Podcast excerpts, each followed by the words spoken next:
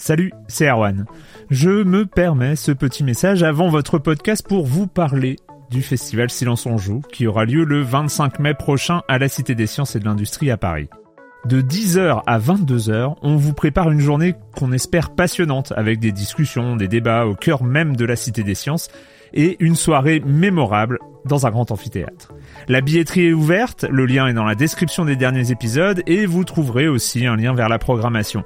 C'est 20 euros pour la journée et la soirée, et si vous voulez juste passer nous voir en journée, il suffit d'une entrée classique pour la cité, c'est 13 euros tarif plein avec éventuellement des réductions. C'est la première fois qu'on organise un truc pareil et on espère vraiment que vous répondrez présente et présent. En tout cas, nous, on a très envie de vous croiser de rencontrer celles et ceux qui nous écoutent chaque semaine. Rendez-vous donc le 25 mai et je vous laisse avec votre épisode de Silence en joue ou de la bande-annonce ou de Gâchette gauche ou de Dans la boucle. Enfin bref, bonne écoute.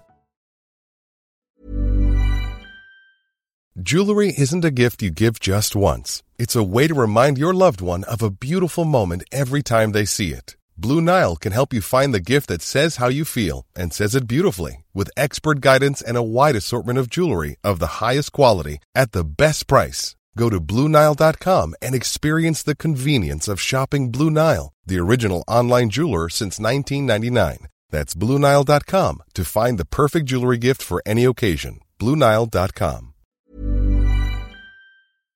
Silence en joue, Erwan Cario, bonjour.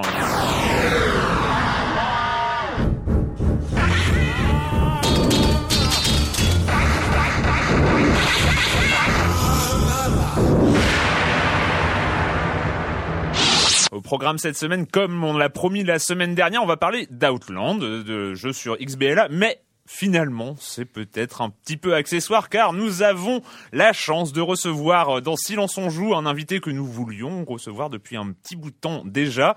Euh, on l'appelle une légende du jeu vidéo français, hein, mais bon, c'est peut-être un petit peu un petit peu radical comme introduction. non, c'est pas grave, tu cautionnes Patrick. Euh, nous avons donc le plaisir d'accueillir Eric Chahi. Euh, bonjour Eric. Bonjour. Donc euh, créateur de Another World et euh, bientôt de From Dust on aura l'occasion d'en reparler pendant toute l'émission. Et euh, je commence en accueillant deux de mes chroniqueurs favoris, Clément Apap de Sens Critique. Bonjour Clément. Bonjour. Et Patrick Helio de Regamer.fr. Bonjour Patrick. Bonjour Erwan. Euh, donc on n'y coupe pas quand même, on reste un tout petit peu dans l'actualité. Euh, Clément, tu voulais nous parler de la fermeture d'un éditeur, enfin non pas la fermeture, un éditeur qui arrête le jeu vidéo. Ouais, il s'agit de, de Mindscape. Mindscape qui, il y a 18 mois, a essayé de se relancer dans le jeu vidéo en créant un studio spécifique, très orienté gamer, avec des jeux de très grande qualité, qu'on appelle donc les jeux AAA. Ce studio, c'est, je voilà, je vais le retrouver, c'est Punchers Impact. Et là, euh, triste nouvelle, ils ont annoncé que euh, que le studio allait fermer ses portes. Avec une production pléthorique de zéro titre AAA quand même. Hein. Exactement. En fait, euh, c'est un peu dur à dire, mais je vais le dire. c'est que en fait, on, on s'y attendait un peu, quoi. C'est-à-dire que on voyait pas comment Mindscape pouvait euh, tout d'un coup créer ex nihilo euh, des, des, des, titres AAA en, en, voilà, en essayant de, de, de, de produire ça euh, en France, en mm. interne, avec les moyens qu'ils ont. alors, pour l'instant, ils ont sorti un jeu qui s'appelle Crasher en, en, janvier 2011, qui est mort. Enfin, qui est mort, qui a. C'est à cause de ce jeu-là, en fait, que, mm. que, que c'est mort. Il y a un jeu qui est toujours prévu euh, pour la fin euh, du mois. Je vais retrouver son nom. Voilà, c'est. Je ne l'ai pas retrouvé. ce n'est euh, pas grave. Voilà, mais en fait, ce qui est assez intéressant, c'est que Mindscape n'est pas mort. Mindscape se recentre en fait sur ses activités robotiques. Euh, pour la petite info, ils ont racheté en fait la technologie Nabastag qui est dans les mmh, lapins, mmh. et donc là ils vont lancer la dans les lapins. implémenté dans les, enfin, voilà, les animaux en fait. Voilà, les gens ont compris. Et là ils vont lancer une nouvelle version qui est qui sont les carottes. Voilà, voilà. très orienté RFID, enfin ce genre de choses. Tout à fait. Euh. Donc voilà, Mindscape euh, abandonne le jeu vidéo. Patrick, euh, oui, euh, ouais, ouais, parce que c'est c'est un peu tristou, il a comme news. Donc allez, une petite note d'espoir quand même. Il y avait une, rumeur qui se qui se balade. Bon, c'est qu'une rumeur pour l'instant, mais on, y croit et on, espère que ça va se concrétiser. Donc on en parle aujourd'hui. Alors c'est quand même pas des moindres, hein. c'est quand même la, la, la, rumeur comme quoi un, un nouveau jeu Syndicate sera en préparation. Alors Syndicate, vous avez tout de suite, hein, c'est- voilà, ça, ça, on- on- hein, ça, ça marque, c'est des jeux Bullfrog mythiques des années 90. Syndicate euh, Wars, il y avait eu, voilà, il y était a eu plusieurs Tactique, volets, euh, jeu- etc., jeu tactique, euh, euh, tactique action. ouais. euh, Enfin, c'était vraiment un un futur, genre euh, qui avait qui avait vraiment marqué avec voilà une ambiance techno, futuriste. Ouais, euh, Mes premières, mes premières amours pour le fusil à pompe. hein. Je crois que j'aimais beaucoup Ah bah voilà, euh, le, bah le ça, fusil à pompe dans Syndicate. C'est bon à savoir, donc on le saura maintenant.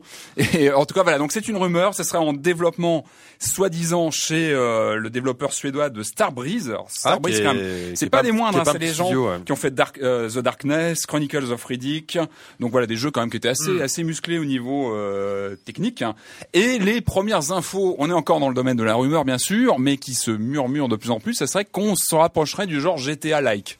Voilà. Ah, ce serait marrant ça. Donc ça veut dire une remise en question un petit peu du gameplay euh, Non, classique qu'on ouais, connaissait Syndicate. ça- du coup, ça fait Alors pourquoi bizarre, hein. pas Après, on peut imaginer, on peut se dire que ça pourrait être un croisement entre un jeu de, bah, de stratégie comme euh, au- auparavant, stratégie temps réel, mais qu'on pourrait passer en vue troisième personne, machin. Enfin, ça ouvre des, des, des perspectives à suivre, à J'espère faire à que- suivre. J'espère moi, ce sera pas un jeu d'action euh, troisième personne. je suis quoi. dubitatif. M- Moi, j'espère que ça va plutôt. Moi, j'espère en tout cas que ça pourrait justement assimiler euh, le pendant GTA et le pendant euh, Syndicate de, Oui, parce de que- l'époque. Ça pourrait.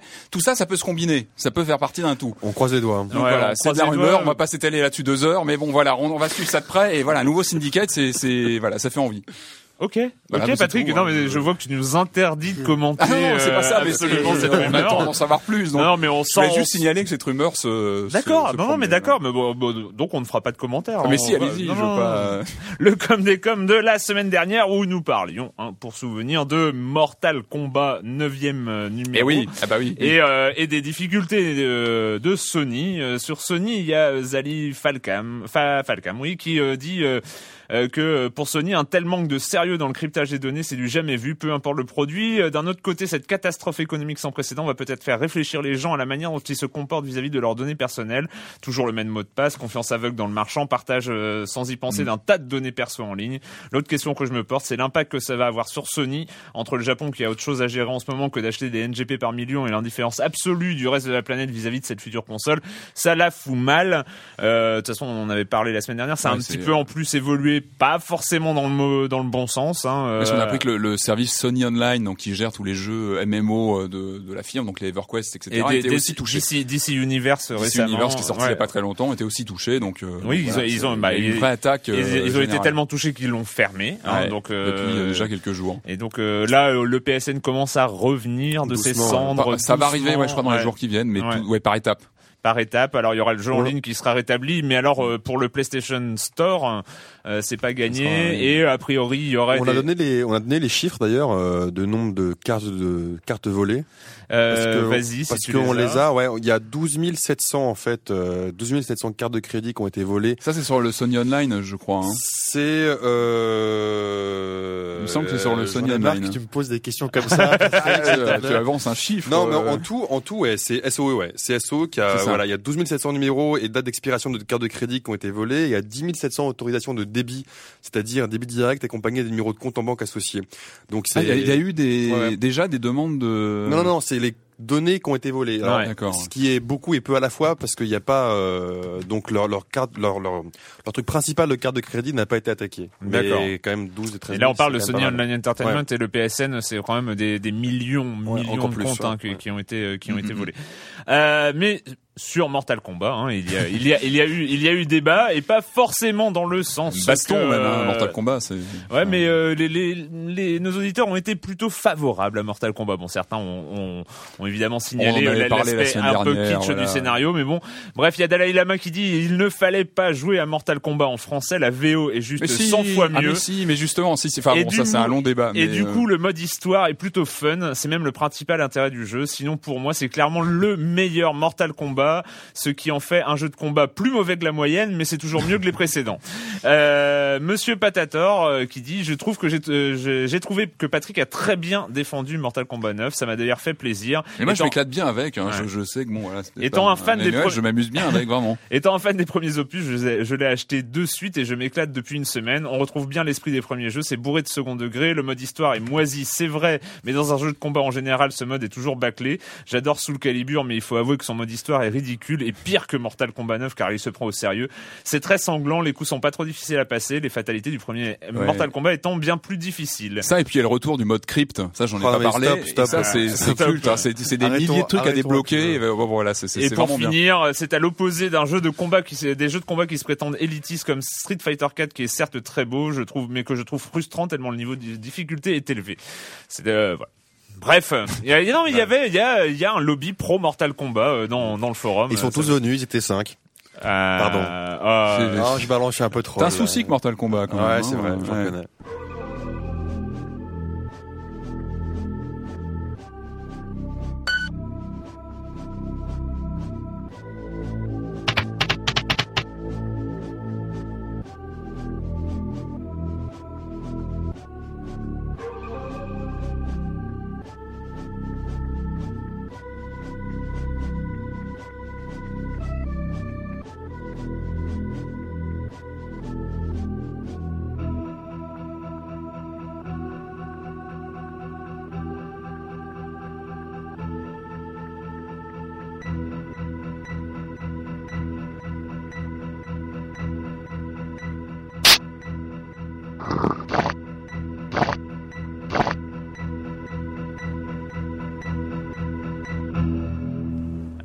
Si vous y avez joué, si vous y aviez joué en 91 ou en 2005 pour 2006 euh, pour l'édition des 15 ans, la réédition en haute définition.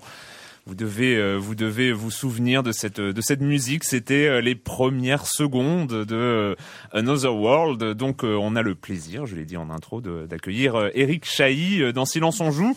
Euh, mais je, je sais pas, j'ai envie tout de suite de laisser la parole à Patrick. En ah fait. Bah, ouais. Oui, bien sûr. Bah, Eric, on est, on est super ravis de t'avoir sur le plateau, évidemment. Alors, c'est vrai qu'à Overworld, il y a un mythe derrière un Overworld. On, on a toujours l'image de de, bah, de, de toi qui développe le jeu euh, en solo pendant deux ans. Hmm. Est-ce que c'est vrai? Est-ce que ça s'est vraiment passé comme ça? Ah oui, oui, Comment s'est passé ce, ce, développement qui, qui est rentré un peu dans la, dans la mythologie du jeu vidéo, en fait?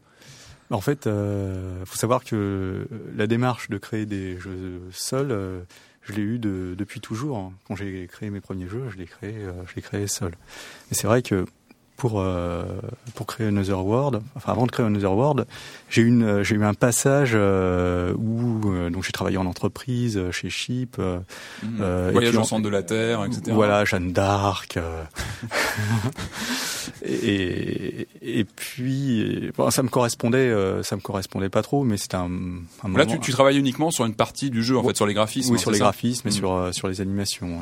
Faut, donc je, je, je commençais à être en fait au moment de l'Amiga, je me suis senti un peu un peu largué, j'arrivais plus à tout à tout faire, donc je me suis dit il faut que je me concentre absolument sur un domaine bien précis. Oui, parce qu'on arrivait, excuse-moi de te couper, on arrivait quand même déjà sur des productions qui commençaient à être conséquentes ou des studios quand même assez importants. Enfin, on, est, on était plusieurs pour faire un ah jeu quand même. quand on arrivait à l'ère Amiga, on était sur des équipes de des, 10, 15, 20. Oui, enfin 20, c'était c'était quand même euh, c'était beaucoup là. Mais euh, voilà, c'était les mhm. ouais, 5 5 personnes. Avec des spécialistes par euh, par domaine, etc. Et toi, tu t'attaques tout seul à Noverworld. Bah oui, parce qu'après les voyageurs du temps, en fait, euh, je. Alors il faut quoi? Oui, ouais, les, voyageurs du temps. Enfin voilà. C'est, pour, citer, c'est que sur les voyageurs du temps, euh, je me suis vraiment, euh, je me suis lâché au niveau visuel. Enfin, j'avais atteint une certaine maturité en, en graphisme, et ce qui n'était pas le cas avant sur sur bah, sur Jeanne d'Arc, voilà, mm. où c'était de la digitalisation. Et j'avais envie de me remettre à la programmation, j'avais envie d'exprimer quelque chose de, de, de plus personnel, euh, et j'avais le, sentiment que bah, je, je, je, pouvais refaire ça. Euh, D'autant plus que les voyageurs du temps euh, avaient bien avaient bien marché. En tout cas, c'était mhm. bien parti euh, bien parti pour. Euh, ce qui fait que financièrement, je pouvais le faire aussi. D'accord. Donc tu pouvais te lancer dans une production. Euh... Voilà. Et, au, départ, je pensais que je prendrais, ça prendrait un an pour créer Another World. Et en fait, temps, en fait, mais comme d'hab, ça prend beaucoup plus de temps. C'était quoi le, le, point de départ? C'était la technologie ou c'était le, le, scénario d'Another World? T'es parti sur quoi? Sur l'univers À partir, t'es parti de l'univers ou de la techno? Alors, ni l'un ni l'autre. Ah. voilà. C'est plutôt euh, une impression, un, un ressenti euh, l'envie de créer un jeu qui, euh, qui traduit une, une, ambiance cinématographique, une rythmique cinématographique. Mhm.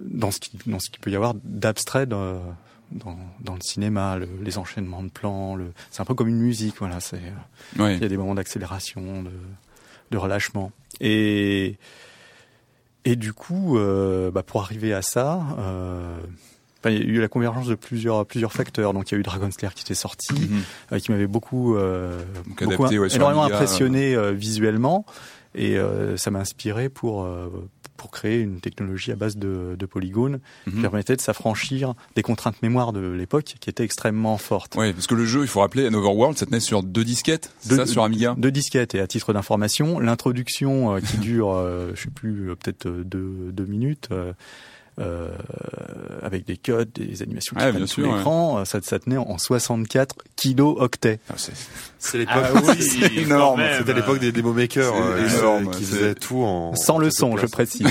sans le son. Mais donc, mais tu, tu parles de Dragon Slayer et de l'envie de, de, de, de, toucher un peu au code du cinéma, mais ce, ce, qui ressort aussi de World, c'est que tu avais aussi envie de faire un vrai jeu. Tu avais envie de garder l'essence du jeu vidéo, ah une interactivité réelle, un contrôle par le joueur du personnage. C'était aussi un point important de départ, hein, une volonté.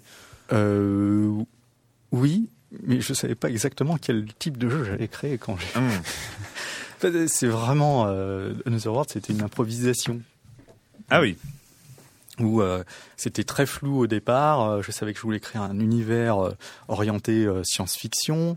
Parce que tu baignais toi-même dans, dans cet bah univers-là, en fait. Oui, hein. j'étais, j'étais passionné d'illustrations fantastiques, euh, lecteur de science-fiction, euh, Hyperion, enfin tout ça. Ah et, et, Lovecraft, enfin la grande.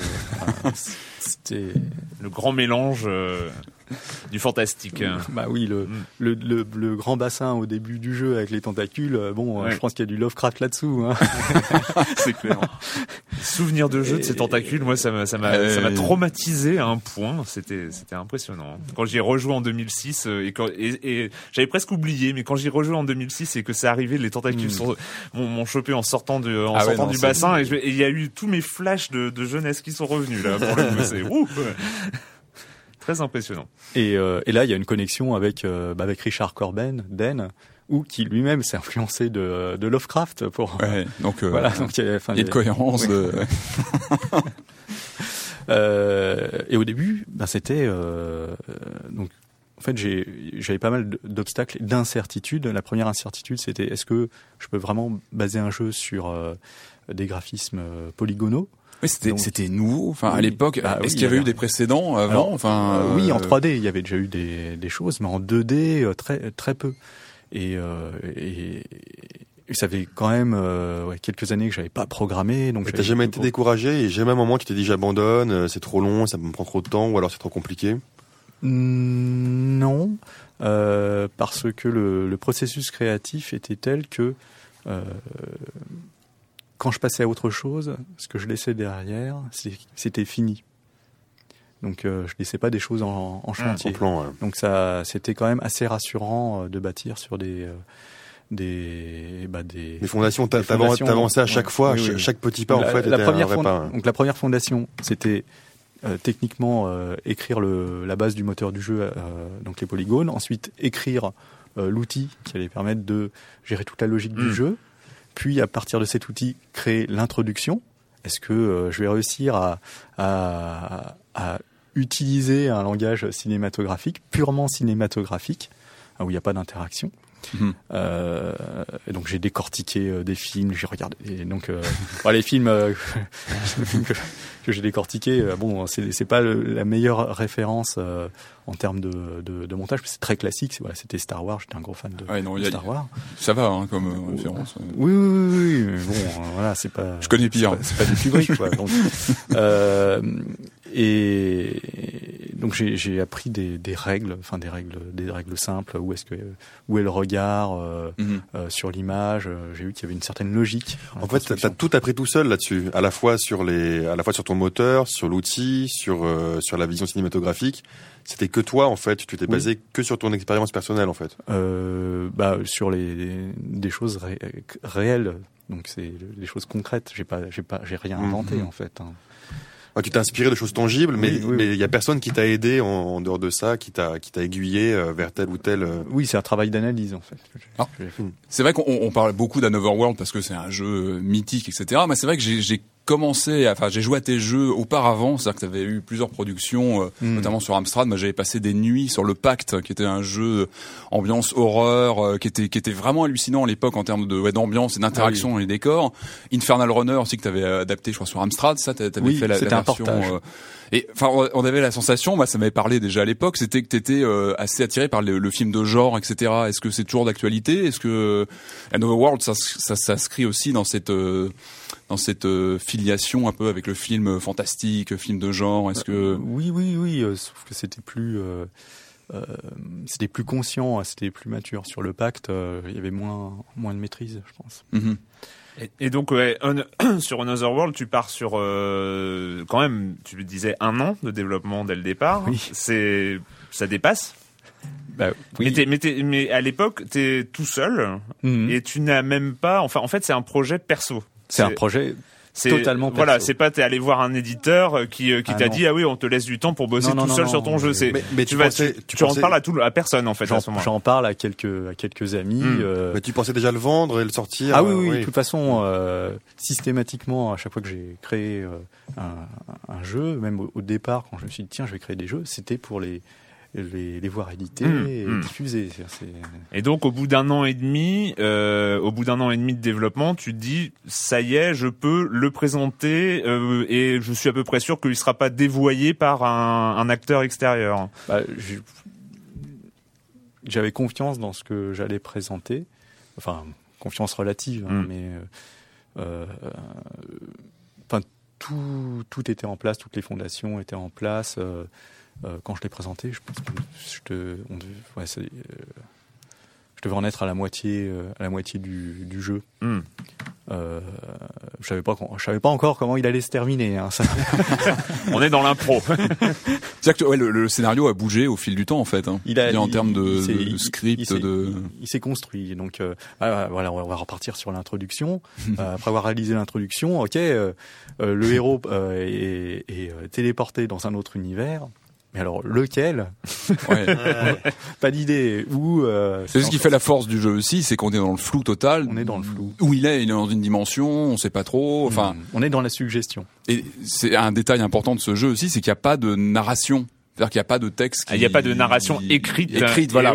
il n'y a, pas de, de, texte qui explique, etc. Tout est dans le dans, dans l'image en fait. Dans, dans l'image, dans euh, dans les événements et dans et dans la dans la suggestion et dans l'imaginaire du, du, joueur aussi. J'ai retenu une phrase euh, intéressante que tu que tu que tu disais dans le reportage qui était dans l'édition du 15e anniversaire parce qu'il y a eu réédition du jeu donc sur PC il y a, il y a quelques années où tu disais pour moi le jeu n'existe pas sur l'écran mais dans l'esprit du joueur. Totalement. Et ça chauffe enfin, ça ça en dit énormément sur la façon dont tu tu vois le jeu vidéo en fait. Hein. Oui. Et c'est c'est exactement euh, comme quand on lit un livre en fait, il y a que des lettres. Y a, y a euh, finalement, euh, il y a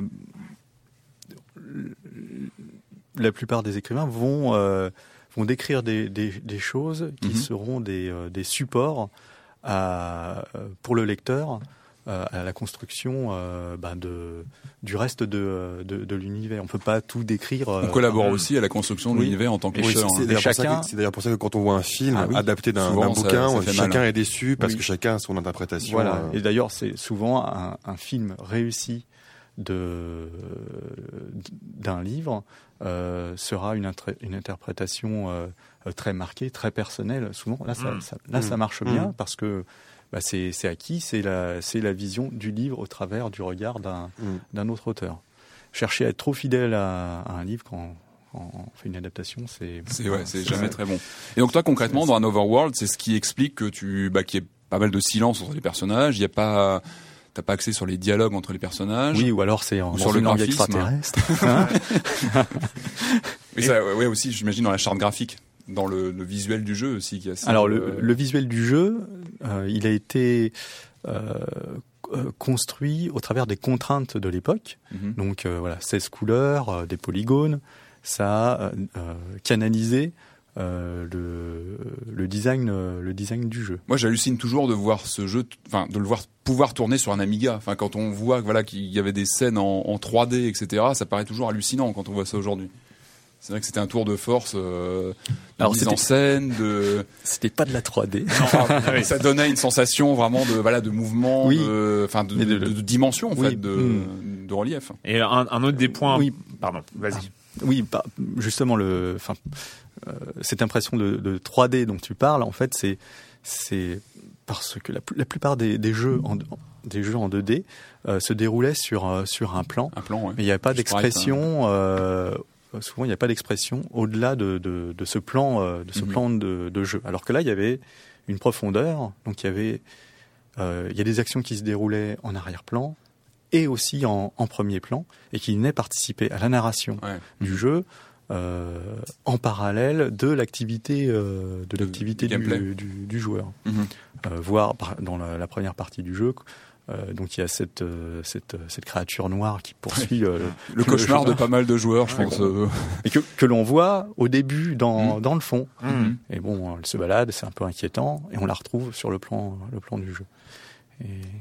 Donc en fait, euh, c'est Delphine Software. Hein. Tu es allé donc au bout d'un an et demi chez Delphine Software et qui t'ont permis de bosser encore six mois dessus et euh, avec une équipe cette fois-ci. Ah non non euh, non non seul c'était voilà on a, toujours tout seul. C'est incroyable. Un, avec, mais avec un avec un musicien donc euh, pour euh, pour oui. faire la bande originale en fait. Euh, c'est la seule chose que tu n'as pas faite. Oui dans, et dans... les les bruitages les bruitages mmh. donc c'est c'est Jean-François et moi-même qui les avons réalisés et mais au-delà de ça, euh, oui, il n'y a pas eu, pas eu d'autres intervenants. Est-ce que tu penses que ce serait possible aujourd'hui pour un développeur comme ça, comme toi, seul, qui se dit je vais me lancer dans une production quand même d'une sacrée envergure pour les pour, pour les pop. Mm -hmm. Est-ce qu'aujourd'hui ça te paraît possible? Bah, il y a des exemples quand même. Enfin, je, mais, mais euh, tout seul. Ça, ça, ça, te fait. Mais en fait, c'est vrai oui. aussi euh, la question. Je comprends la question de Patrick, mais euh, c'est c'est aussi quelque chose qui est revenu oui. avec la scène indépendante. Exactement. En fait. Et je pensais ouais. typiquement à, à, cette à cette scène indépendante. Il y, mm -hmm. y, a, il y a des. Il faut que j'arrête de, de, taper sur la table, ça fait du bruit. Euh, il y a des auteurs qui ont euh, bah, qui ont créé des, des jeux des jeux seuls ou à très peu euh, Braids par exemple, mm -hmm. euh, Minecraft qui parle oui, fait bah, parler voilà, Minecraft, euh, Elise sur sur sur sur iPhone. Euh, Sword and Sorcery, euh, mmh. qui, est, bah, qui, a, qui, est, vraiment un très grand jeu et, et qui a été réalisé par, par une petite équipe hein, de, je sais plus, ils étaient trois ou quatre, Ouais, ouais c'était une collaboration, collaboration euh, ouais, avec des musiciens, des, des, oui. des, designers et tout ça. Oui. C'est vrai que c'est oui, c'était une petite équipe. On re... mais avec cette scène indépendante, finalement, on retrouve ce, cet esprit du début des années 90 où on pouvait euh, comme ça euh, comment dire, incarner un projet euh, tout seul en fait. Hein. Et, complètement. Et on va en parler tout à l'heure, mais est-ce que c'est pas, pour, enfin, pour faire la transition avec From Dust, mais est-ce que c'est pas pour ça que c'est maintenant que que tu peux revenir aussi euh, dans le jeu vidéo? Est-ce que c'est pas parce que justement il y a une résurgence de la scène indépendante que maintenant des éditeurs t'ont permis de faire euh, ton nouveau jeu? Est-ce que est-ce que c'est, est-ce que c'est vraiment lié ou est-ce que tu aurais pu le faire il y a il y a 5 ans, 6 mmh. ans, 7 ans? Euh il y a cinq ans, ça a commencé à être euh, possible. En fait, mmh. euh, ça s'est dégelé, je crois, vers 2004, 2005, euh, 2006, 2007. Enfin, c'est par là. Quoi. Mmh. Les, les, les, euh, les, premiers jeux indés. Euh, euh, bah, il y, avait, y avait, je sais plus, euh, Guiche par exemple. Ouais, Guiche, Guiche c'était le vainqueur de l'IGF de, de 2005 ou 2006 de mémoire. Ouais, ouais. ouais c'est vrai, c'est l'IGF a commencé à percer. Euh, ouais. Les finalistes de l'IGF ont commencé, on a vraiment commencé à en parler en, vers 2006. Ouais. Et, et euh, alors qu'avant, c'est vrai qu'il y a eu une espèce de, de gel. Euh, euh, enfin, il y a eu une, une, phase de crise dans les dans les années 2000 euh, mm -hmm. où tout passait par le par le retail. Euh, donc euh, au niveau de de l'expression euh, des, des, des, des, petits développeurs. Mmh. Enfin, c'était une question de visibilité. Maintenant, ouais. c'est plus simple d'être visible via des via le XBLA ou via directement euh, Internet ou via le, oui. le téléchargement ouais, pur. La communication a, a changé. Ouais. Mmh. Moi, j'ai une question à ton rapport par rapport à Anotherworld. Ce jeu, tu l'as donc développé il y a 20 ans sur Amiga. Oui. Aujourd'hui, tu, tu travailles notamment sur la version iPad, tu collabores avec les développeurs oui. qui travaillent dessus. Comment on, on, vit qu'un jeu, un, un, jeu qui poursuit son existence pendant 20 ans à côté, qui, a, qui est adapté, qui...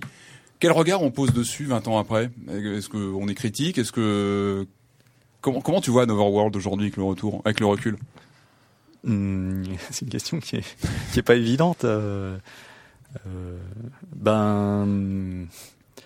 Parce que tu as eu des retours enfin, de, gens qui ont été influencés aussi par le jeu, voilà, toute une scène de développeurs qui. Bah c'est, je dirais que c'est, c'est ce qui m'a le plus surpris et touché, c'est de voir à quel point ce jeu avait pu influencer des, des développeurs euh, plutôt connus aujourd'hui. Enfin, on en parlait tout à l'heure. Et, inversement, ce, euh, statut, ce, statut, pardon, ce statut culte que, que tu as et que ce jeu a, est-ce que ça te ça te saoule pas qu'on t'en parle toujours longuement, même 20 ans après? Est-ce que t'en as pas marre que on reste souvent là-dessus, qu'on parle moins de Art of Darkness que t'as fait après? Ou du pacte aussi, parce qu'il faut parler du pacte. il faut en parler du pacte. c'est faut parler du pacte. Tu as, clairement, parce que moi j'ai besoin d'en parler du pacte. Parce que... on va en parler, Patrick. T'inquiète pas, on va, en parler.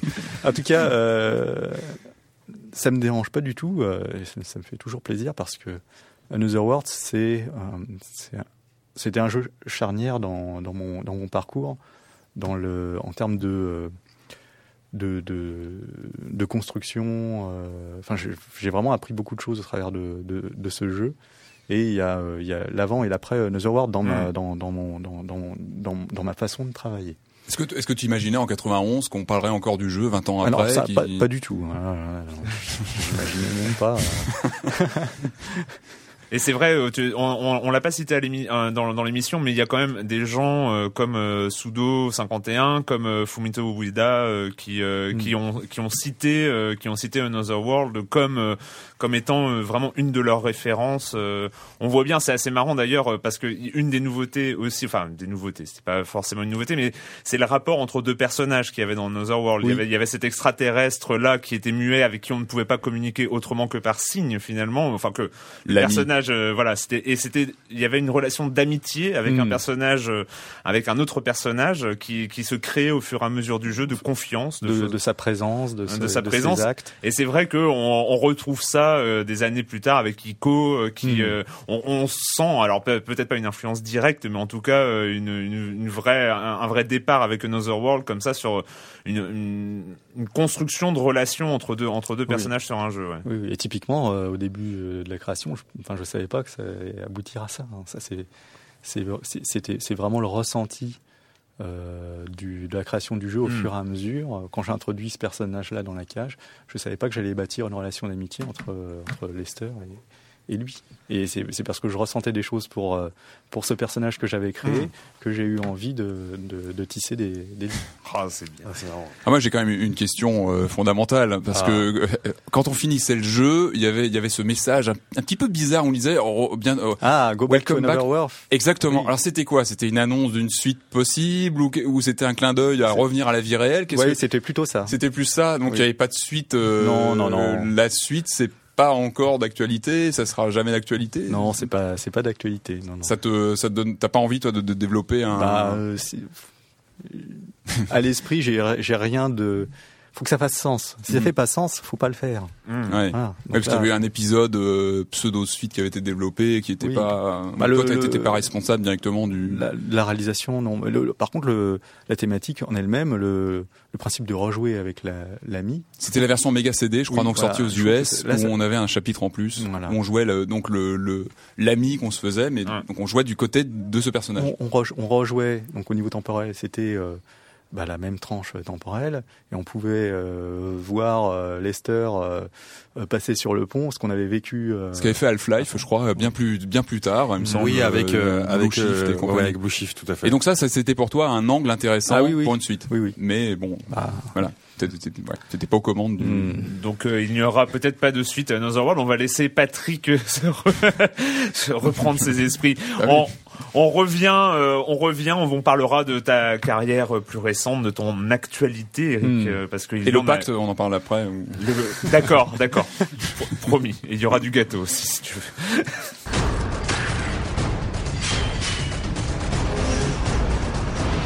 To harness the power of both dark and light.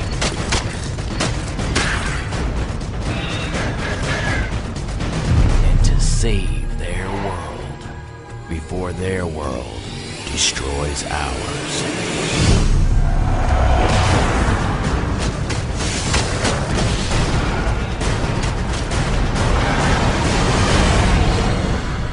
Outland à télécharger sur XBLA et bah non. XBLA donc, euh... en, ce, en, ce, moment hein, voilà. Outland à télécharger sur le XBLA on en avait on l'avait évoqué la semaine dernière donc on va on va prendre un peu de temps pour en, parler un peu plus. Euh, Clément est-ce que tu peux nous présenter ce, ce jeu? Oui, alors Outland c'est euh, c'est un jeu assez assez intéressant, c'est une très très belle surprise, euh, une très très belle surprise de, cette année. C'est un jeu qui sorti de nulle part. C'est un jeu qui ressemble dans sa logique à un Metroid ou euh, c'est-à-dire c'est un jeu deux plateformes avec euh, des où les niveaux sont un petit peu labyrinthiques ou sont, sont assez complexes, on va dire en tout cas assez larges et donc euh, où on doit se déplacer, revenir dans le niveau euh, mm. pour, pour, se décaler. Ce qui est super intéressant, comment on, comment on le comment on le présente généralement, c'est comme un Ikaruga adapté au jeu de plateforme. C'est-à-dire que quand on va avancer dans le jeu, souvent les, les passages, donc il y a des passages de saut, hein, c'est vraiment de la plateforme, c'est vraiment du, du, du, skills pur. Il y a des ennemis qu'on détruit mmh, avec mmh, mmh. avec une arme, mais surtout il y a des boules blanches et des boules rouges, enfin noires, rouge noir. Et c'était bleu plutôt. Non bleu et rouge. bleu et rouge, ouais, blanc bleu, blanc blanc bleu et rouge noir en fait, comme dans Ikaruga. Ikaruga c'était un shoot them up où quand on tirait, quand il y avait des boules blanches qui nous arrivaient dessus, si on switchait nous en blanc, les, ça, ça nous atteignait pas. Et inversement avec les boules noires. Donc ils ont gardé ce système-là où on peut switcher son personnage euh, d'une énergie blanche euh, ou bleue pardon à une énergie rouge, et euh, et pour avancer comme ça dans le niveau. Alors ce qui est, ce qui est fantastique ce qui est fantastique dans dans, dans ce titre ce que moi j'ai vraiment beaucoup aimé, mm. c'est qu'il reprend euh, il reprend énormément en fait. C'est vraiment un jeu pour euh, pour pour, pour joueurs nostalgiques parce que il reprend énormément de de, de jeux, de principes de gameplay qui existent dans, dans dans beaucoup de titres. On a parlé de Karuga, mais contre les boss, moi j'ai retrouvé du Shadow of the Colossus parce que pas un petit peu. Il y a un petit côté, mais euh, moins. Oui, mais mais qui est quand même présent. Moi j'ai trouvé, alors vraiment peut-être en tirant un petit peu, mais le un petit côté même patapon euh, dans, dans, dans, dans, dans, dans, le fond, et, etc. dans, le design, dans le design, il y a, il y a du etc. Enfin bref, c'est un jeu de plateforme, un peu de limbo aussi, avec une espèce d'unité graphique euh, qui, qui, qui, se crée avec beaucoup d'ombre et, et, un peu plus tri, typé Tron quand même que, ah, moi, que Limbo. oui, oui. Enfin, moi, Tron, moi pas trop, trop. Mais c'est vrai que voilà, chacun il voit ce qu'il veut. c'est ce que disait, ce que disait Eric, c'est que chacun, chacun il retrouve euh, ce qu'il veut. Euh, après, moi j'ai trouvé, j'ai trouvé ça assez dur. Euh, j'ai trouvé ça assez dur. Moi, je, je, suis mort pas mal de fois euh, dans ma première session de jeu, avant de reprendre ma seconde session de jeu, moins moins rapidement, c'est-à-dire que hmm. j'ai avancé de manière plus plus logique, un peu comme dans un flashback à l'époque, où, où d'abord tu regardes, tu regardes ce qui se passe avant de prendre tes actions. Euh, c'est un jeu, euh, c'est un jeu qui a une vraie unité. Euh, c'est ça, c'est ça qui est beau, c'est qu'il aurait pu, euh, il aurait pu en empruntant de ça, de là, vraiment faire un patchwork un peu, un peu indigeste. Et au final, euh, euh c'est une bonne surprise. Ça reste pour moi un jeu de, de joueurs, c'est-à-dire que c'est pas un jeu euh, ça, clair, facile non plus euh, à prendre en main. Patrick, toi tes impressions c'était un peu la même chose Je suis assez d'accord avec Clément. C'est vrai que ce qui est intéressant c'est que ce jeu, ouais, il, combine plein d'influences différentes et il le fait bien. Même hmm. si moi, pour moi, il n'invente pas grand-chose en fait. Hein. Il est, il est bien mené. C'est vrai qu'on prend du plaisir. C'est un bon jeu de plateforme, euh, bien foutu au niveau de l'ergonomie de jeu, etc. Il a, après voilà, il n'invente pas forcément, mais il arrive à bien assimiler plein d'influences de, jeu et ça je trouve que c'est bien. C'est vrai que le côté couleur, etc. C'est ça, dynamise vachement le, le, gameplay. Alors je suis d'accord, il est, il est dur. C'est vrai que on en prend pas mal. Mais entre deux, hier soir, je me préparais pour l'émission, donc j'ai réinstallé un Overworld, et, et là, ça relativise. Ça relativise. mais euh, mais globalement, non, franchement, ouais, ça, c'est et puis il est beau, quoi. Il est, il est moi, moi c'est vraiment le, le, le premier point, c'est ça, c'est la beauté. Il est beau, la musique est excellente aussi. Il y a un vrai, il y a une finition. Il y a peut-être un petit truc, c'est le, le, fait que le, personnage peut devenir petit parfois. Oui, parce que ça, ça joue sur les zooms et voilà les, sur le la, la, la, caméra bouge, revient, ça peut. Un moi j'aime bien, moi. moi j'aime bien, c'est ce qui permet face au boss justement d'avoir une voilà. Et, et, puis pareil, je trouve qu'il a cette progression euh, dans le gameplay où on apprend peu à peu des nouveaux pouvoirs, etc. On joue de plus en plus mm. avec les notions de mm, mm, couleur et ça se fait bien et on avance bien et on s'amuse. Franchement, il est ouais, il est vraiment agréable. Moi j'ai été vraiment. À part oui le scénario, je trouve le. Ouais, le scénario, oui, bah le scénario, on, sait que c'est accessoire, mais oui. bon, voilà. Euh, moi, moi c'est c'est un peu la, même chose sur graphique, moi qui m'a beaucoup beaucoup plu. Et en plus, ça m'a fait vachement plaisir de retrouver ce, ce, ce, style des, des manic shooters ou, ou des, des shoot 'em up. J'adore cette espèce de valse des boules, ces espèces de patterns, de patterns de diffusion des, des, des, des boules ennemies. Parce que, en parce fait. que là, elles sont vraiment originales. parce que chaque chaque chaque obstacle de mhm. chaque tir en fait a un espèce de pattern différent enfin ça ça ça ça remplit l'écran c'est c'est dynamique c'est vraiment et le jeu a des graphismes assez fins je trouve des fois pour jouer sur le on a du mal parfois à reconnaître on a presque des illusions d'optique des fois on n'arrive pas à bien reconnaître euh, certains éléments qu'on doit euh, taper pour avoir des bonus etc ah, enfin, il y, a un vrai jeu sur le je trouve sur le décor sur le ah. l'intégration des bonus dans le décor. Enfin moi, je l'ai ressenti comme ça. Ah oui, d'accord. oui, oui, oui. oui, euh, comme, si c'était dans le fond d'écran, comme si c'était ouais, dessiné. peut-être pas nettoyer mes lunettes, mais, euh, mais, mais, enfin, moi, j'ai ressenti ça. J'ai trouvé que c'était bien joué. Et euh, bon, moi, pareil sur la difficulté, étant une quiche à Ikaruga, parce que je n'y arrive pas. C'est moins, ouais, moins dur qu'Ikaruga. C'est moins dur. Ouais, c'est moins dur qu'Ikaruga. Ikaruga, c'est pas un shoot. C'est pas un shoot. C'est pas du tout un shoot. D'ailleurs, la seule arme qui est à notre disposition, c'est une épée. Donc, on ne tire pas sur les ennemis. En tout cas, en tout cas, au point où j'en suis. Je ne sais pas si ça évolue, mais vraiment vraiment une très très bonne euh, très très bonne surprise à télécharger pour euh, pour, 800 euh, points ouais, donc Microsoft. Ce qui est, peu cher. Et puis de toute façon, il y a une démo, donc s'il y a la démo, même si elle montre pas effectivement toute la, la richesse du jeu.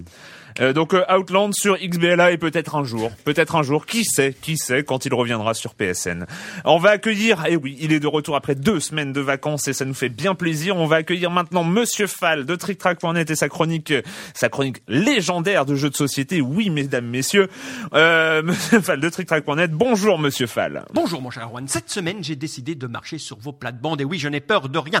Vous n'êtes pas sans savoir qu'il y a des tas de portages, de d'adaptations de jeux de société vers ces nouvelles machines tendance tactile commençant par un i, j'ai nommé les iPhones et autres iPads. Eh bien, un éditeur, Sageboard Games, a décidé de fouiller dans le passé et d'aller nous chercher de petites merveilles sorties il y a quelques années pour nous les proposer adaptées à ces nouvelles machines. Et là, mon cher Erwan, me voilà tout excité puisqu'ils ont été chercher l'un de mes jeux préférés sortis en 1999, Tikal, signé Wolfgang Kramer et Michael Kessling. Une petite merveille bombasse ludique pour 2 à 4 joueurs à partir de 12 ans pour des parties de 90 minutes si vous êtes un joueur qui joue assez rapidement. Alors, Tikal est un jeu de majorité euh, sublime, ce qu'on faisait de merveilleux dans les années 2000, c'est-à-dire un jeu simple, épuré, avec des règles super légères, mais qui offre une profondeur absolument incroyable et une rejouabilité exceptionnelle. Donc, Tikal vous propose de vous promener dans la jungle guatémaltaise et de faire apparaître des temples, des temples qui ont des valeurs, que vous allez faire grandir ces valeurs en construisant des niveaux de temples. Et puis, il y aura des comptages qui sortiront de manière aléatoire, et celui qui aura la majorité de, d'explorateurs sur les cases va marquer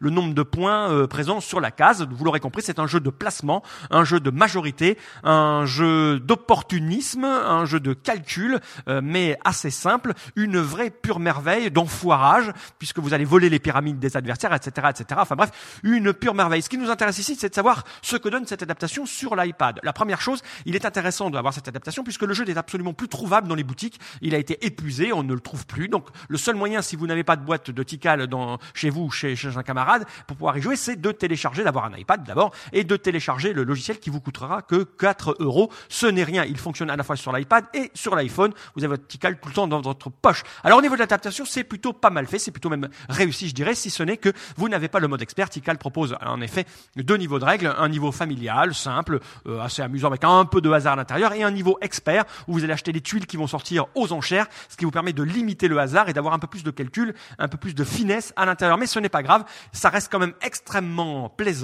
euh, l'interface est assez intuitive, si ce n'est que là, il vous faut la règle du jeu pour pouvoir, euh, pour pouvoir jouer. Ce n'est pas évident. Euh, un jeu traditionnel, on, essaye et puis on voit bien ce que ça donne. Là, là, là, il y a du calcul. Il faut savoir ce qu'on fait, pourquoi on va là, pourquoi on va là. si on n'a pas lu la règle, on ne peut pas jouer. En tout cas, pour les amateurs de jeux de société qui possèdent un iPad, c'est absolument indispensable. 4 euros, ce n'est rien. C'est Tikal est une merveille de toute façon de base. Donc vous avez cette machine, vous devez l'acheter. J'ai pris beaucoup de plaisir. Vous pouvez jouer seul euh, face à l'intelligence artificielle du, du, du, logiciel. Attention, l'intelligence artificielle n'est pas très très élevée. Enfin, en tout cas, je suis un, un spécialiste de, de, ce jeu. J'en ai, j'en ai des, des, des, dizaines et des centaines de parties dans les doigts. Donc, euh, j'ai essayé quatre ou cinq euh, configurations à, à 2, à 3, à 4. j'ai écrasé la machine avec des scores absolument colossaux. Mais c'est normal, je suis un peu, un peu habitué et j'ai très vite compris les patterns de déplacement de, de la machine. Ça m'a permis de le contrer. Mais vous pouvez aussi jouer avec des adversaires réels, vos amis, autour d'une table, sans avoir à déployer le matériel. Et, et attention, sur le gâteau, vous pouvez jouer en ligne avec des gens qui ne seraient pas chez vous, qui seraient partout et pourquoi pas à l'autre bout de la planète. Voilà mon cher Erwan, c'est Tikal de Wolfgang Kramer et Michael Kessling, un jeu pour 2 à 4 joueurs à partir de 12 ans pour des parties de 90 minutes certainement plus courtes sur, l'iPad. Un jeu que vous trouverez sur l'Apple Store pour 4 euh, euros maximum, euh, édité par Sage Board Games. Voilà mon cher Erwan, à la semaine prochaine À la semaine prochaine, monsieur Fall. Donc vous avez compris, vous avez un iPad, vous devez c'est un ordre. Acheter Tikal. Euh, on continue, on continue avec toi, Eric, avec euh, bah, cette fois-ci une production un peu plus récente, enfin même qui va sortir, qui va sortir mhm. cet été sur euh, XBLA. On écoute juste la bande-annonce, c'était celle de l'E3 dernier, je crois.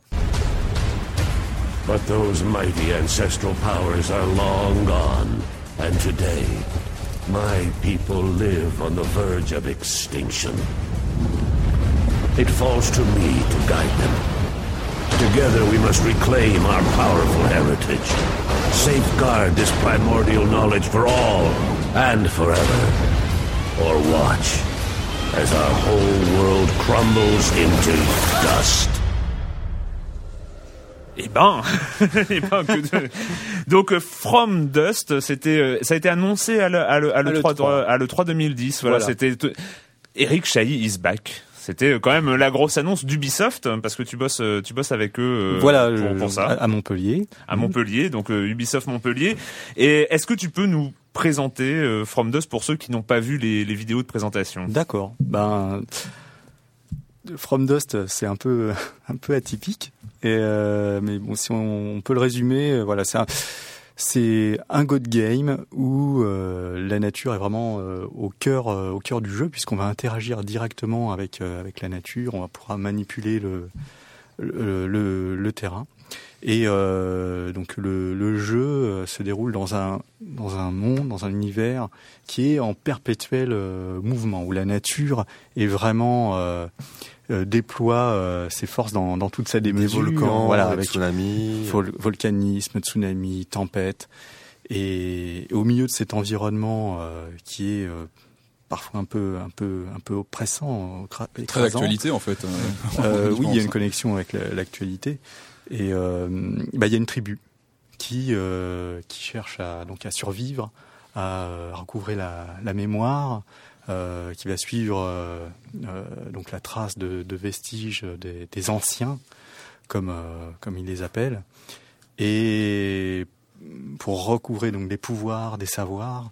Et le premier donc le, premier savoir, ça va être la création du du joueur, de ce qu'ils appellent le souffle. Mmh. On va manipuler vraiment pendant pendant tout le jeu, ce qui va nous permettre d'interagir avec le monde et de les aider euh, dans leur quête, de les aider à euh, bah, faire face à, à, à, ce monde qui, euh, qui bouge en, en permanence. Parce qu'un un God Game, euh, juste pour ceux qui connaissent pas du tout le jeu, c'est un, c'est un type de jeu où on contrôle tout ce qui est autour euh, des gens, mais on contrôle pas les gens directement. C'est-à-dire que voilà, c'est et c'est un jeu qui a été popularisé par par Populous. Oui. C'est c'est un genre de jeu qu'on retrouve peu en fait finalement. Enfin, il y en a eu quelques uns à, l'époque, hmm. début des années 90 on en a eu peu. On a eu le dernier connu euh, des joueurs, c'était Black and White de côté. Oui, moi, moi j'ai une question parce que je parce que je m'en vas-y. Oui, juste pourquoi pourquoi un God Game justement c'est pas c'est c'est un type de jeu qu'on a peu l'habitude de voir, c'est parce que justement on n'en voyait pas beaucoup ou c'est parce que c'est quelque chose. Moi je sais que tu as pendant quelques années tu plus du tout été dans le développement du jeu. Pendant quelques années, tu t'occupes, enfin, tu étais notamment, euh, tu t'intéressais au volcan. Oui, oui. Donc, euh, faire un jeu comme ça, c'est plus parce que ça suit vraiment toi euh, ce que tu aimes dans, dans le civil, enfin en, à côté à côté des jeux vidéo, on va dire, ou, est-ce que c'est vraiment euh, une volonté de faire un god game en fait à la base? Euh, À la base, c'est pas du tout une volonté de faire un god game. Le, le, le principe du god game, il, a, il a émergé naturellement au fil de la création du, du, jeu. le point de départ du jeu, c'était de créer un jeu effectivement sur un monde qui évolue, avec une partie qui est qui était simulée, euh, un jeu sur, vraiment sur le passage du temps, sur l'érosion euh, des hommes éphémères, euh, et donc influencé par, bah, par ce que j'avais pu vivre comme expérience, notamment sur les voilà sur les, volcans en activité. Et, le l'aspect God Game où on interagit avec avec le avec le avec le terrain et on protège la tribu, il a bah, il a émergé petit à petit parce que euh, on avait une simulation euh, et il y avait un côté plutôt RTS, on dirigeait hmm. chaque individu. Alors toi tu vas là, tu vas appliquer tel pouvoir. Enfin l'univers était là, mais la façon dont on a interagi a, évolué. Et puis, on avait un éditeur qui permettait de créer euh, tous les terrains du jeu, de manipuler l'eau, la terre. Et, la simulation, parce qu'il y a vraiment une hmm. simulation derrière le jeu, ça c'est central. Euh, tout, tout, le plaisir de jeu est, repose sur, sur euh, les interactions avec cette simulation. Et c'était c'était bah, c'était fascinant d'interagir directement euh, dessus. Euh, et puis bah, le, le gameplay euh, directement avec les hommes était pas était pas fabuleux quoi. C'était il y avait trop de micromanagement euh, et on n'exploitait pas pleinement le, le le, le fun qu'on pouvait avoir avec, euh, avec la simulation. Parce que dans ce Et à un moment, on a eu un basculement, on s'est dit, mais pourquoi est-ce qu'on n'interagirait pas directement avec le terrain?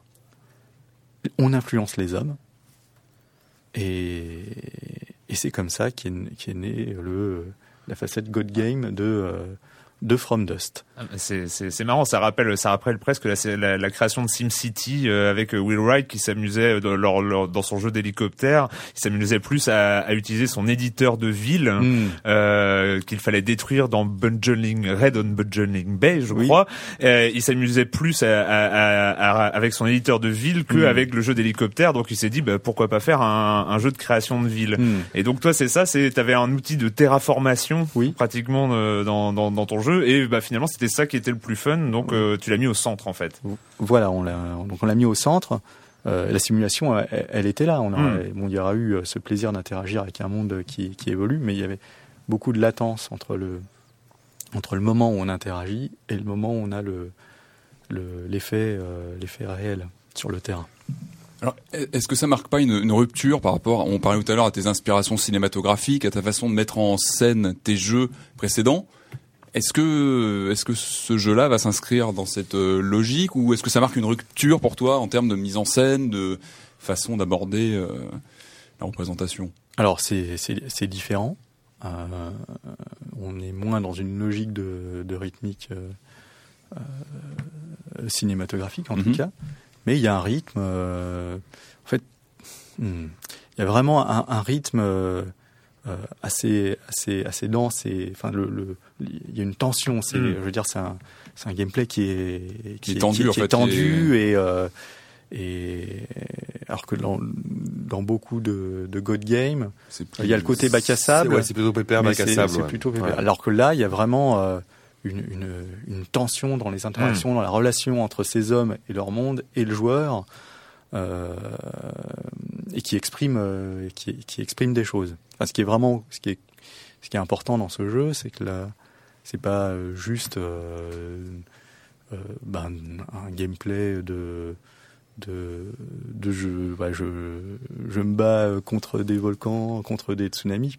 C'est, ça parle vraiment de, enfin, ça parle de la place bah, de l'homme dans, dans cette nature. c'est, enfin, c'est c'est un changement de perspective parce que le le, le monde évolue vite. Euh, chose, on peut voir des choses qu'on ne peut pas voir dans, dans, la réalité. On peut voir un volcan se, se construire et se façonner en, en, quelques dizaines de minutes, une rivière se créer en, en, quelques, en quelques minutes, et on peut interagir avec. On peut interagir avec des mmh. phénomènes euh, physiques euh, réels et comprendre aussi comprendre le, leur fonctionnement et se dire mais oui mais hein, c'est assez perturbant parce qu'on il y a ces hommes qui, qui ne font que passer finalement à côté et, et euh, je pense que ça donne une autre, un autre regard sur, sur la nature, sans être dans, dans, dans une logique euh, euh, vert, écolo du tout. C'est vraiment la nature à l'état brut et, mhm. et dans ce qu'elle a de dans ce qu'elle peut avoir de, de beau et, et d'effrayant parce qu'elle est aveugle. Mhm. Euh, donc, la place de l'homme par rapport à par rapport à tout ça. C'est totalement réaliste entre guillemets, c'est-à-dire que euh, d'après ce que j'ai compris, euh, la lave, si elle refroidit, elle devient de, elle devient de la terre, enfin elle devient de la, roche. Euh, si on met de l'eau sur de la lave, ça accélère en fait le refroidissement. le, refroidissement. Donc en fait tout est basé sur des mécaniques qui sont compréhensibles naturellement parce qu'elles viennent du, du, monde réel. Tout à fait, c'est compréhensible naturellement. Et puis toute la richesse du jeu vient de la multitude des interactions entre tous les tous les composants de la simulation, qui ne sont pas si nombreux que ça. Euh, mais là, il y a une il y a une logique, il y a des règles, et c'est euh, les interactions avec ces règles qui euh, qui sont qui sont vraiment vraiment vraiment intéressantes. et donc ça c'est l'aspect simulation, mais il y a aussi un, un, univers qui est qui est mystérieux avec des une tribu qui correspond pas à une tribu qu'on connaît sur sur Terre. Euh, les hommes portent, portent des masques. Euh, c'est il n'y a pas de narration. Enfin, il y a, y, a, y a, des choses qui sont racontées par, euh, par, un, par un chaman, mais c'est assez mystérieux. Et puis c'est plutôt en, filigrane. Est-ce qu'il y aura un but dans le jeu? Est-ce qu'il y aura une fin? Est-ce que est-ce qu'il y a des niveaux? Est-ce que alors c'est quoi les mécaniques en fait pour entre guillemets avancer? Est-ce qu'on avance comme dans un jeu classique, on finit un niveau et on, passe à un autre ou Alors on a on avance. Euh, il y a des, règles euh, simples qui sont communes à, à, tous les niveaux. Ensuite, le, contexte euh, euh, fait que c'est, ça, évolue. En fait, les hommes cherchent à, repeupler des vestiges, donc des vieux totems, et ils construisent des villages sur, mmh. ces, sur totems. Et quand on a repeuplé l'ensemble des, totems d'un, territoire, ils ont récupéré, on va dire, leur, leur connaissance et euh, ils peuvent accéder à des, passages. Ce sont des sortes de, portails euh, qui mènent sous terre. Donc euh, chaque fois on descend sous terre et puis on ressort ailleurs. Donc c'est un peu comme une renaissance. Et donc c'est un nouvel environnement à chaque fois. Et puis, et puis, bah, donc c'est vraiment la quête retrouver les anciens. Donc est-ce qu'on les retrouvera, est-ce qu'on les retrouvera pas, qu'est-ce qui va se passer, ça je vais pas en parler. Hmm. Bah Mais il y a une espèce de voilà, il y a on arrive euh, sur quelque chose. D'accord. Voilà. En, tout cas les vidéos les vidéos qui sont disponibles hein, il y, a quelques vidéos euh, alors je sais pas si c'était c'était pas la version finale vu que c'était la version d'il y a un an à peu près.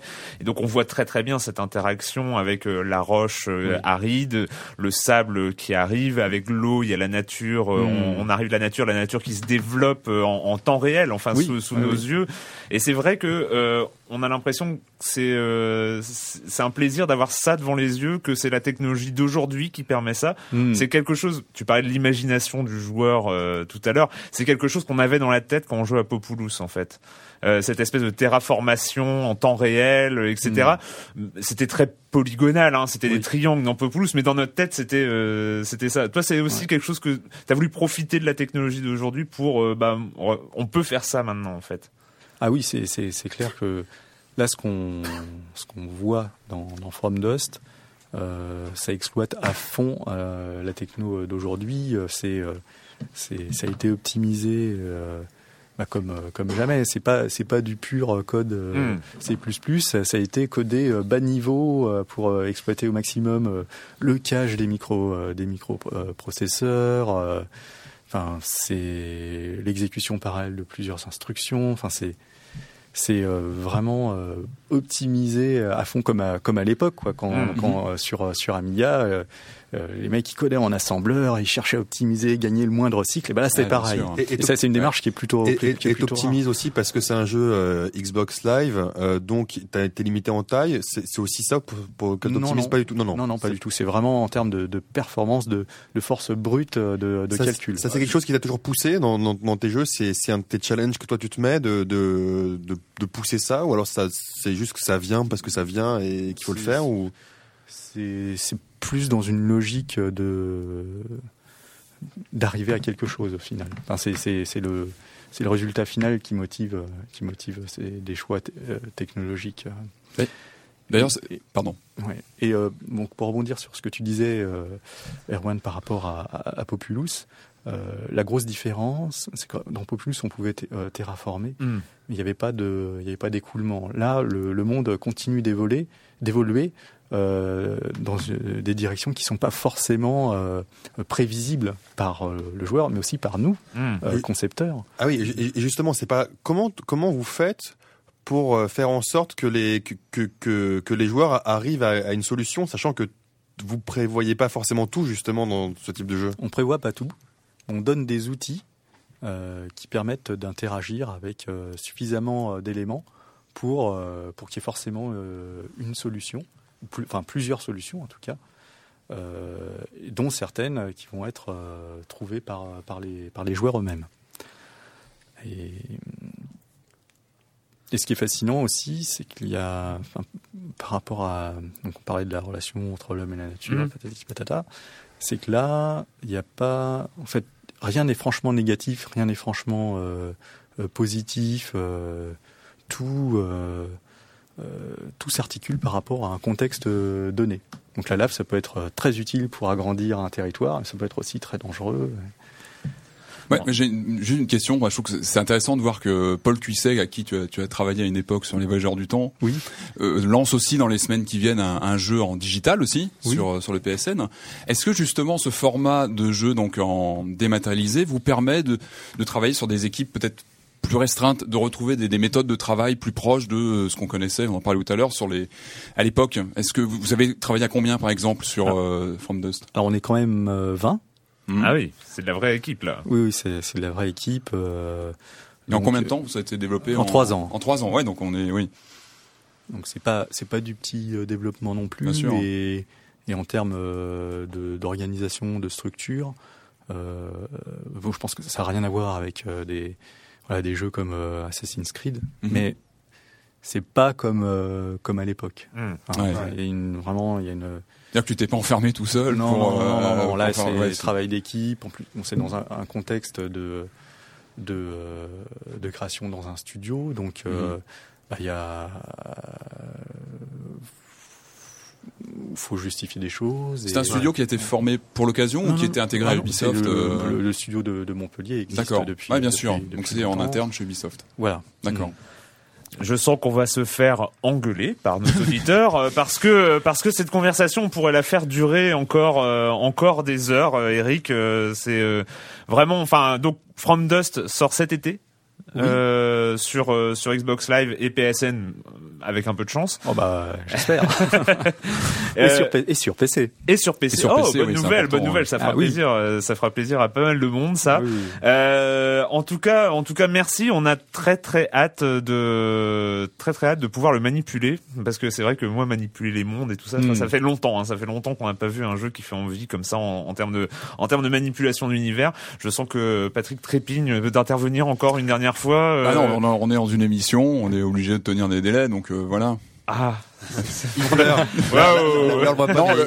Il y a les larmes qui coulent sur son visage. Le pacte en 86, qu'est-ce qui t'a inspiré? Voilà, c'est ça. Je, voulais savoir. Alors, c'est euh, c'est Amityville en fait, euh, Évidemment. cette série B qui ça m'avait euh, en, tant qu'ado ça m'avait euh, ça m'avait marqué. Pourtant c'est pas fameux, mais ça m'avait marqué ah à l'époque. C'est un film, oui à l'époque qui était qui était marquant. Et, puis un soir avec des amis, on s'est mis à délirer. Ouais, si on crée un jeu autour de cette thématique. Donc, euh, d'où l'idée d'aller explorer la maison avec des, des partenaires et voilà, donc euh, d'explorer la maison, découvrir son, son mystère. Donc c'était inspiré. Euh, Bien sûr, avec les séquences de, de spiritisme. Et, et c'était hallucinant, c'est quand on était sur le jeu d'aventure et on voyait ses, ses amis passer dans l'écran et ça c'était inédit à l'époque. C'était inspiré Amityville et c'était inspiré Lovecraft aussi. Eh oui. Ah. Quand on descend là dans la, ah oui, à la, cave, à la cave c'était ouais, ouais, un grand moment de. Enfin, ouais, Essayez de le trouver. On, difficile à trouver, mais il faut l'essayer. Voilà. il, le pacte. Il, est plein de défauts, mais il y a des idées sympas avec les séances de spiritisme. C'est génial. bien sûr. Puis on avait des visions, des rêves où on mm. voyait un peu des indices. Euh, voilà. Bon. on va vous laisser. Non. voilà. En tout cas, merci, merci beaucoup, euh, Eric Chaïd, d'être euh, venu passer nous voir euh, dans Silence on joue. Bah merci de m'avoir accueilli. Et puis, euh, bah on n'a même pas eu le temps de, de, de, de parler avec toi de, de tes futurs projets. Il y a, il y a un après From Dust déjà. T'es déjà sur des nouveaux trucs, sans nous en parler précisément. Mais oui, oui. Enfin là, enfin je, cogite, mais bon, c'est pas encore euh, concret, mais voilà, d'ici, je pense que vers la vers la rentrée, je vais me remettre sur sur sur autre chose. Bah, donc on, hmm. on, sait que tu reviendras nous en parler euh, dans dans Silence on joue. Donc voilà, c'est fini cette semaine avec le jeu vidéo et la question rituelle à laquelle personne ne va couper, même s'il va falloir faire rapide parce que quand même, on, autrement on va se faire gronder. Euh, et quand vous ne jouez pas, vous faites quoi? On va commencer par toi, Eric. Quand tu ne joues pas, tu fais quoi? Euh, bah, je voyage sur. je vais sur des, des, des, des volcans. Ça, j'adore. C'est parce que c'est vivant. Voilà. C'est. Tu continues à, tu continues ta passion pour les volcans? Alors pendant le développement, la passion pour les volcans, elle s'est faite en, en virtuel, et je dois dire que j'aimerais bien retourner euh, prochainement sur un, un volcan, euh, voilà, un volcan en activité. C'est, il y a vraiment des, des sensations uniques, voir le, une terre qui, bah, qui, qui, est jaune de quelques heures sur lesquelles on, on peut marcher. Ça, c'est euh, c'est c'est extraordinaire. Et puis il y a les odeurs, les, les euh, le, mouvement de, de, la terre, la chaleur. Euh, eh bien, ça doit être, ouais, ça doit être unique. Clément? Euh, oui, ben moi, Monsieur Fall, à force de l'entendre toutes les semaines, ça y est, il a, c'est un virus. Donc j'ai, j'ai acheté en fait deux jeux qu'il avait conseillés, Skull and Roses que je conseillais vraiment, un jeu de bluff hein, hyper intéressant, et l'autre j'ai vraiment du mal à commencer, c'est Earth Rebound. C'est un, un, jeu, c'est, c'est, c'est un jeu euh, assez complexe, et euh, j'en suis à à dépioter le matériel et à lire les à lire les règles de jeu. Ça fait ça fait trois heures. Voilà. J'espère y jouer bientôt. Patrick. Alors moi j'ai pas encore fini ma, ma, biographie de Alfred Hitchcock dont je vous avais parlé, qui, qui est vraiment somptueuse. J'avais commencé, je vous avais juste dit que c'était bien au début. Suis au milieu, c'est vraiment une tuerie. Si vous aimez bien Alfred Hitchcock, faut se jeter dessus. En revanche, j'ai déjà acheté mon prochain bouquin, évidemment, qui, qui est sorti il y a quelques jours. Ça s'appelle Sir Christopher Lee. C'est une euh, biographie oh. à nouveau bah, de, de, du grand Christopher Lee et qui est assez intéressante parce que évidemment, et donc il y a des éléments biographiques, mais il y a aussi à chaque fois des, des passages qui, euh, qui parlent des films pour chaque époque qu'il a tourné avec euh, force, photo, etc. Donc on revient sur Dracula, Fu Manchu, Rasputin, Scaramanga, tous les personnages mythiques qu'il a incarnés. Et voilà, enfin c'est beau bouquin, bien illustré euh, voilà. Je... Wow, ça fait envie. Oui. Bon, moi j'ai passé mon tour euh, parce que mais pas pour longtemps. La semaine prochaine, je reviendrai avec quelque chose euh, parce que j'ai fini hein, un projet personnel dont on entendra parler peut-être d'ici quelques mois. Voilà. bah, on se retrouve très bientôt pour parler de jeux vidéo sur Libé Labo.